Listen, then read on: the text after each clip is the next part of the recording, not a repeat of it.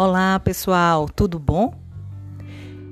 A partir de hoje, nós já entramos na segunda unidade. E na segunda unidade, nós iremos abordar os recursos fisioterapêuticos utilizados no tratamento do paciente portador de alterações no sistema respiratório.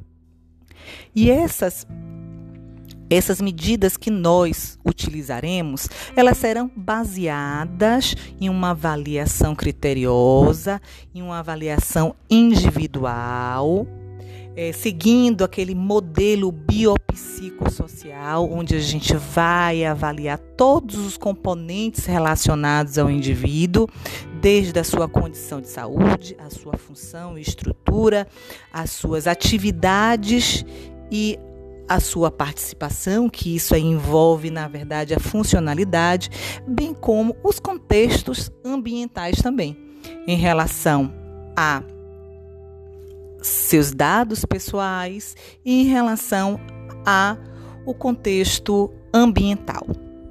Tá certo? Não esqueçam de assistir o Screenquest que já está postado no Blackboard e também de ler todo o material que foi produzido com bastante carinho e atenção para cada um de vocês, para que vocês consigam ainda mais é, melhorar o conhecimento.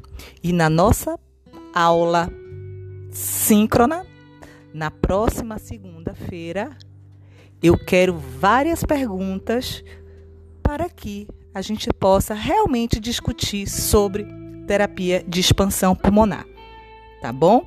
Mas para isso, eu preciso que vocês leiam o material e assistam o Screenquest.